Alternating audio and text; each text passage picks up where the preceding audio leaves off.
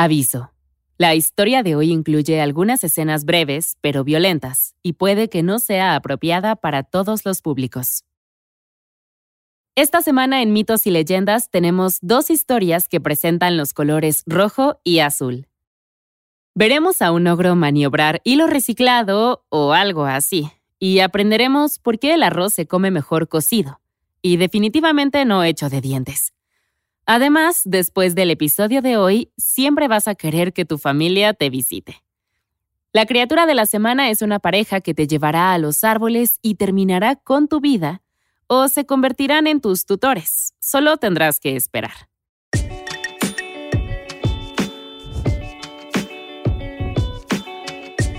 Esto es Mitos y Leyendas. Sombrero rojo, barba azul.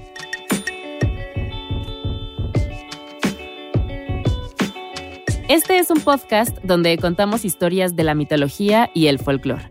Algunas son muy populares y aunque creas conocerlas, sus orígenes te sorprenderán. Otros son cuentos que quizá no hayas escuchado, pero que realmente deberías. En el episodio de hoy tenemos dos historias. La primera, bueno, ambas en realidad tienen varias versiones. Primero está Caperucita Roja, Hoy te contaremos nuestra versión, que es una de las originales y no comienza con una capa roja, sino con un sombrero. La abuela y sombrerita roja, sí, sombrerita, no caperucita, habían estado trabajando juntas en el campo toda la mañana, cuando la mujer mayor se puso de pie y miró a la niña. Me voy a casa, anunció. Sombrerita roja la empezó a seguir, pero la abuela levantó una mano. No, Tú no. Todavía no. Diviértete aquí en el campo. Abuela necesita algo de tiempo personal. Acarició la mejilla de la niña y se abrió camino por el campo hacia su casa. Entre los árboles se volvió una vez más. Y querida, dijo, trae sopa contigo cuando vuelvas a casa. Sombrerita Roja ya se había arrodillado entre las flores de nuevo y simplemente se encogió de hombros. Seguro, iría a casa más tarde pero la abuela ya se había ido. Una o dos horas después estaba aburrida. Ya había comprado sopa para la abuela. ¿De dónde? Nadie sabe. Quizás había un carrito de comida cerca del campo en medio de la nada. ¿Y tenían convenientes contenedores para llevar? De cualquier forma, estaba lista para irse a casa de la abuela. En el camino, un ogro apareció entre los árboles y comenzó a caminar junto a ella. ¿Y a dónde se dirigía esta pequeña niña? Ella levantó el recipiente. Sopa, para la abuela. El ogro asintió y se rascó la barbilla. ¿Y dónde estaba la casa de la abuela? Ella vivía en una casita al borde de un bosque oscuro. Explicó la chica y le dio la dirección completa al ogro. Claramente ella no conocía las reglas de mitos y leyendas. Ya había roto la regla número uno. No entres al bosque oscuro a solas. Y ahora estaba rompiendo la número 7. No le des a un ogro tu dirección. Sonriendo de oreja a oreja, el ogro caminó junto a ella aún más entusiasmado. Estaría feliz de acompañarla. En realidad preferiría que no lo hicieras, pensó nuestra protagonista, pero no se lo dijo. En cambio, terminó escuchando mientras el ogro le hacía plática incómoda. Finalmente la criatura sintió curiosidad por su ruta. ¿Cruzarían el río a través de las piedras lisas o el campo lleno de espinas? Sombrerita Roja le lanzó una mirada y se negó a responder una pregunta tan ridícula. Por supuesto que tomarían el camino de piedras lisas. Duh. Fue entonces cuando el ogro se aclaró la garganta y parecía avergonzado. ¿Había dicho que la acompañaría? Oh, Dios mío, había sido un malentendido. Se despidió abruptamente y se desvió. En dirección al campo espinoso. Era el camino equivocado, el ogro lo sabía. Y esos arbustos espinosos resultaron ser incluso peores de lo que imaginaba. Pero la idea de esa suculenta abuela esperándolo del otro lado lo motivó. Raspado y sangrando, finalmente cruzó y salió corriendo hacia su cena. Digo, hacia casa de la abuela. Pero resultó que no había necesidad de correr a través de espinas o de correr en absoluto. porque Sombrerita Roja se distrajo fácilmente por las flores y mariposas en el camino. Media hora después, sosteniendo una sopa fría cubierta con esa grasa que se forma después de un tiempo, recordó que su abuela la estaba esperando. Tarareando, se fue a casa. La abuela vivía en el límite del bosque, lejos del pueblo.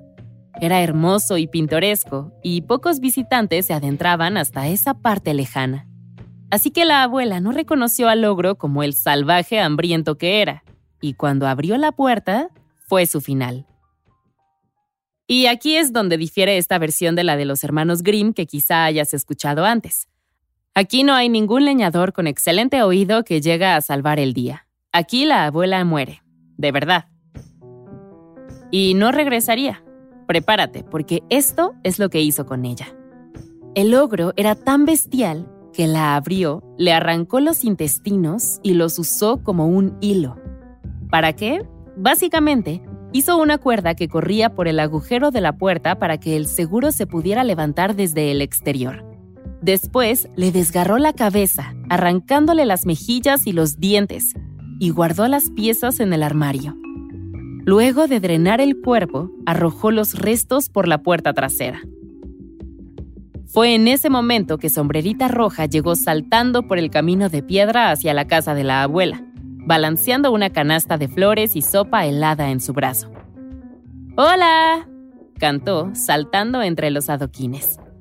Desde el interior de la casa, una voz ronca, nada parecida a la de la abuela, intentó hacer un falsete. Hola, querida. Solo tira de la cuerda para abrir la puerta. Sombrerita Roja estudió de cerca aquel hilo. Algo no se veía bien. Honestamente, era un poco asqueroso y olía horrible. Además estaba mojado. ¿Por qué estaba mojado?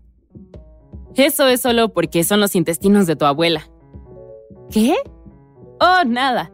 Simplemente tira de la cuerda y entra. Con un encogimiento de hombros, Sombrerita Roja tiró del intestino y entró. La habitación estaba inusualmente oscura y eso era extraño. La abuela estaba en la cama, debajo de una pila de mantas, al parecer, porque había un bulto enorme en la esquina. Quizás no se sentía bien. Abrió rápidamente la sopa. Ahora era una masa gelatinosa incomestible para cualquiera, especialmente para alguien enfermo. La niña miró hacia arriba. ¿Tenía la abuela alguna otra comida disponible? Sin pensarlo, el ogro dirigió a la niña hacia los armarios. Allí, en el estante del medio, había una bolsa de arroz. El rostro de la niña se iluminó. Arroz cocido, qué delicia. Saltó hacia la cocina, abrió el mueble y sacó un puñado de bolitas blancas. Pero cuando las mordió, la textura se sentía mal. El brillo desapareció de su rostro mientras masticaba. Este era mucho más grande y mucho más duro que cualquier arroz crudo que hubiera comido antes arremolinó los pedazos en su boca. No se sentían como arroz en absoluto. Este arroz es realmente grande y duro, dijo fingiendo una sonrisa. Después de todo, no quería ser grosera.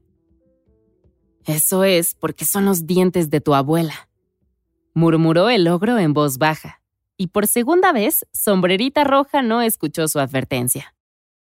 Incluso a pesar de saber cómo se sentían sus propios dientes dentro de su boca para compararlos con los dientes sueltos que estaba comiendo, Sombrerita Roja se acabó toda la bolsa de arroz.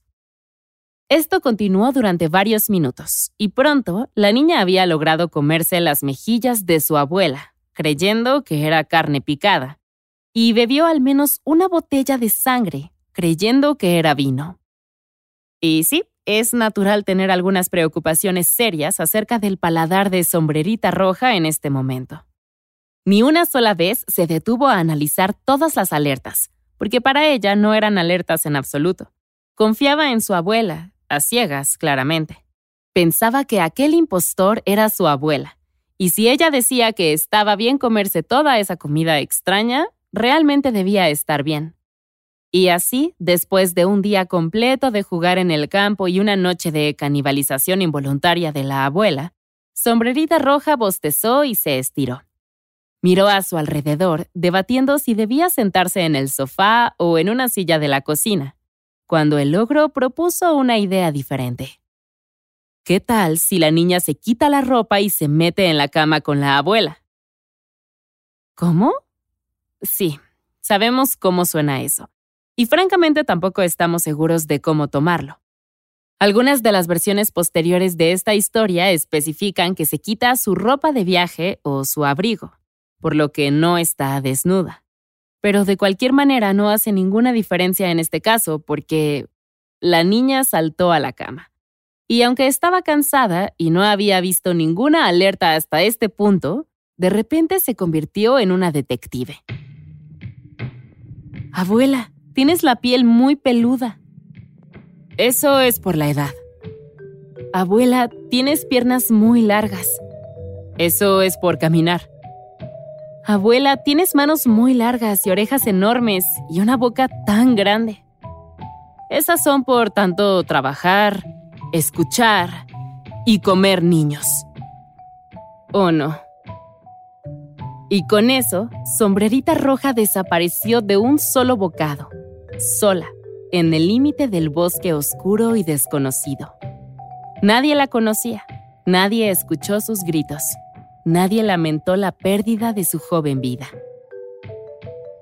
Los papás de la Edad Media no jugaban cuando se trataba de advertir del peligro a sus hijos a través de la ficción. Hablar con extraños era algo peligroso, y aquí vemos todo lo malo que puede suceder. Sombrerita Roja pierde a su abuela, se come pedazos de ella, y al final el ogro la atrapa. La historia retrata un escenario en el que todas estas cosas suceden porque nuestro personaje principal es demasiado confiado, comparte la dirección de su casa con un completo extraño y pierde la noción del tiempo. Así es una de las versiones originales de Caperucita Roja, pero por supuesto con el tiempo la historia evolucionó. En otras, como la narración del autor francés Charles Perrault, el ogro es más bien un lobo, la criatura grande, mala y clásica. En su versión, Caperucita Roja, como él la llama, también muere. En la versión de los hermanos Grimm, sin embargo, tanto la abuela como su nieta se salvan gracias a un leñador, veterinario, cirujano y mucha suerte. Nuestra segunda historia de hoy es Barba Azul. Es un cuento corto pero bastante famoso con diferentes variantes esparcidas por todo el mundo. La versión que contamos hoy está inspirada en una escrita por Charles Perrault, el mismo que acabamos de mencionar. Y este cuento va algo así. Había una vez un hombre con muchas propiedades, y entrenadores, y plata, oro y exquisitos muebles bordados. Era impresionante. Pensarías que no necesitaba nada más, pero es ahí donde te equivocas. Aunque su fortuna era ilimitada, el hombre era desafortunado tenía una larga barba azul que asustaba a todas las mujeres. Ay, si tan solo viviera en un mundo donde el cabello fuera fácil de cortar y un hombre, por lo demás atractivo, pudiera rasurarse su extraña barba azul a diario. Si tan solo. Un día, Barba Azul fue a ver al padre de dos hermosas hermanas a la ciudad. ¿No estás casado? preguntó el hombre. Barba Azul bajó la cabeza. Resultó que desde hace poco estaba soltero. Su esposa más reciente se había ido inesperadamente. Sí, por la barba. Si servía de algo, no le importaba con qué hija se casara. Quizás las hermanas podrían decidir entre ellas mismas. Ambas mujeres insistieron en que la otra se casara con barba azul. Así que para decidir el asunto, el soltero invitó a ambas hermanas, su familia y varios otros del pueblo a una fiesta en su finca. Todo era impresionante. Para sorpresa mutua, las dos se llevaron bien con Barba Azul de inmediato, especialmente la más joven. Se sentó analizando la barba mientras su anfitrión socializaba con todos sus invitados. Si la mirabas brevemente, no parecía tan azul, pensó. Entonces se casó con él y se mudó a su castillo. Un mes después, Barba Azul hizo un anuncio y puso un juego de llaves en las manos de su esposa estaría haciendo un viaje de seis semanas por el campo, solo. Ella estaría a cargo en su ausencia.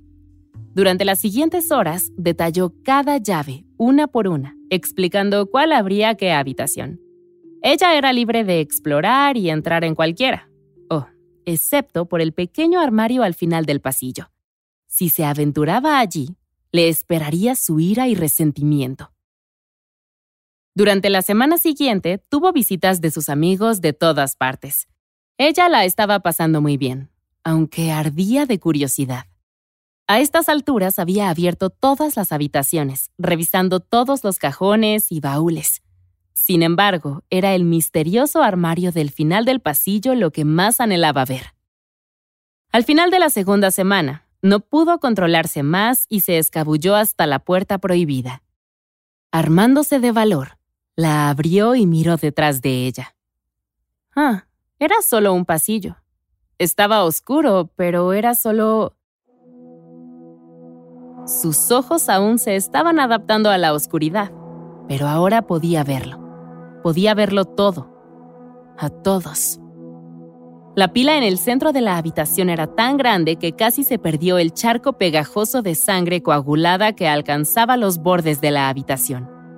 Algunas partes aquí y allá eran reconocibles.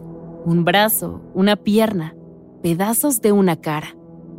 ¿Cuántos cuerpos desmembrados había aquí? En la parte superior coronaba una cabeza. ¿Esa era la esposa anterior de Barba Azul? ¿La que dijo que se fue inesperadamente?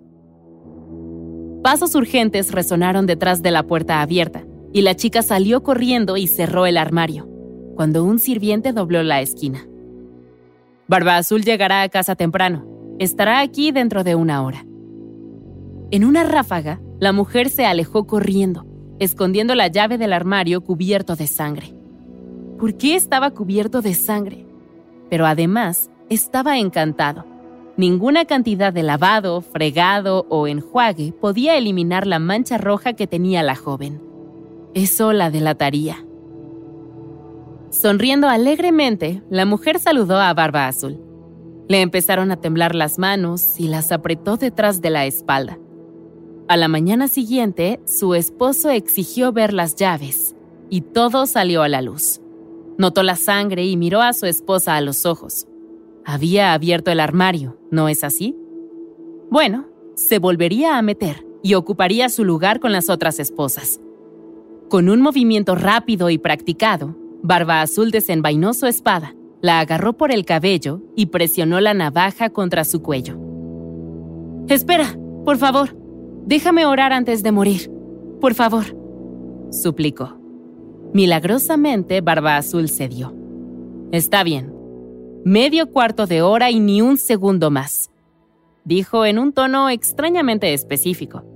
Ella le dio las gracias, se secó las lágrimas y volvió a su habitación. Bueno, pues dio la casualidad, demasiado conveniente si me preguntas a mí, que la mujer tenía varios hermanos y estos estaban listos para visitarla en el castillo, en exactamente siete minutos y medio. Porque cuando Barba Azul irrumpió para matarla, los hermanos lo agarraron por sorpresa, lo persiguieron y mataron. Y al final, la mujer, la hermana, la esposa, la dama que pegó decidió que no necesitaba un hombre, heredó toda la propiedad, todos los bienes y todas las riquezas. La historia dice que la mujer se vuelve a casar y se olvida por completo de su tiempo con barba azul, lo cual es bueno, en teoría. Pero yo no sé cómo dejas de ver una habitación ensangrentada como esa, u olvidas la vez que tu cónyuge trató de matarte. Al estilo clásico de Perrault, incluye otra explicación detallada de lo que realmente está tratando de decir a través de esta historia.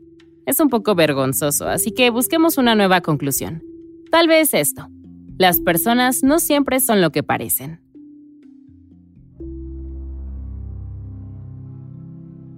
Las criaturas de esta semana son el Sansabonsam y el Shamantin, del folclore Ashanti en África Occidental.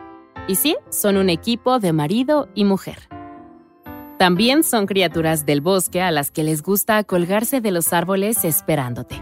Son increíblemente altos, tan altos que sus pies todavía tocan el suelo y parecen raíces de árboles. Si pasas cerca, te envolverán con las piernas y te jalarán hacia las hojas. Lo que ocurra a continuación depende de quién te atrapó. Si es el marido, el Sansabon Sam, lo siento, este realmente es el fin para ti. Él drenará toda tu sangre y se comerá tus restos. Oh, y también te comerá con los pies, lo cual es de alguna manera más extraño que solo comerte. Pero aquí está la clave. Estas criaturas se limpian las manos y los pies ensangrentados en el suelo cerca del árbol. Así que si ves un árbol y un chorro de sangre en el suelo, tal vez considera caminar hacia el otro lado.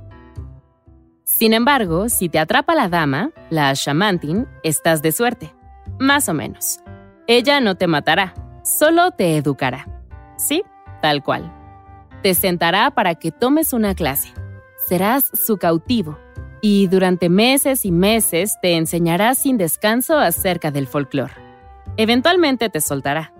Ahora, sabemos que algunos profesores escuchan este podcast en clase. Quizá la shamantin también lo hace, quién sabe. Pero si estás escuchando esto y eres presa de la shamantin, aguanta por un par de meses más.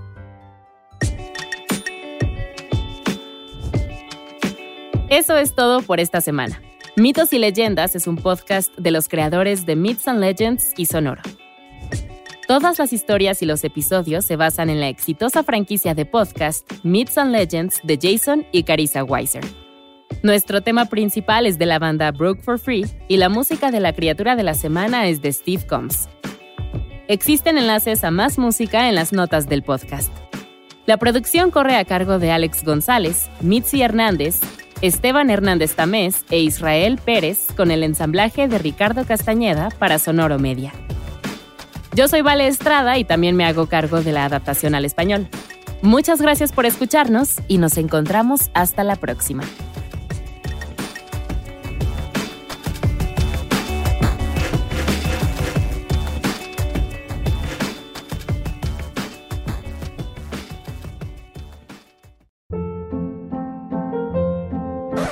Hold up. What was that? Boring. No flavor. That was as bad as those leftovers you ate all week. Kiki Palmer here, and it's time to say hello to something fresh and guilt-free. Hello Fresh. Jazz up dinner with pecan-crusted chicken or garlic butter shrimp scampi. Now that's music to my mouth. Hello Fresh. Let's get this dinner party started. Discover all the delicious possibilities at hellofresh.com.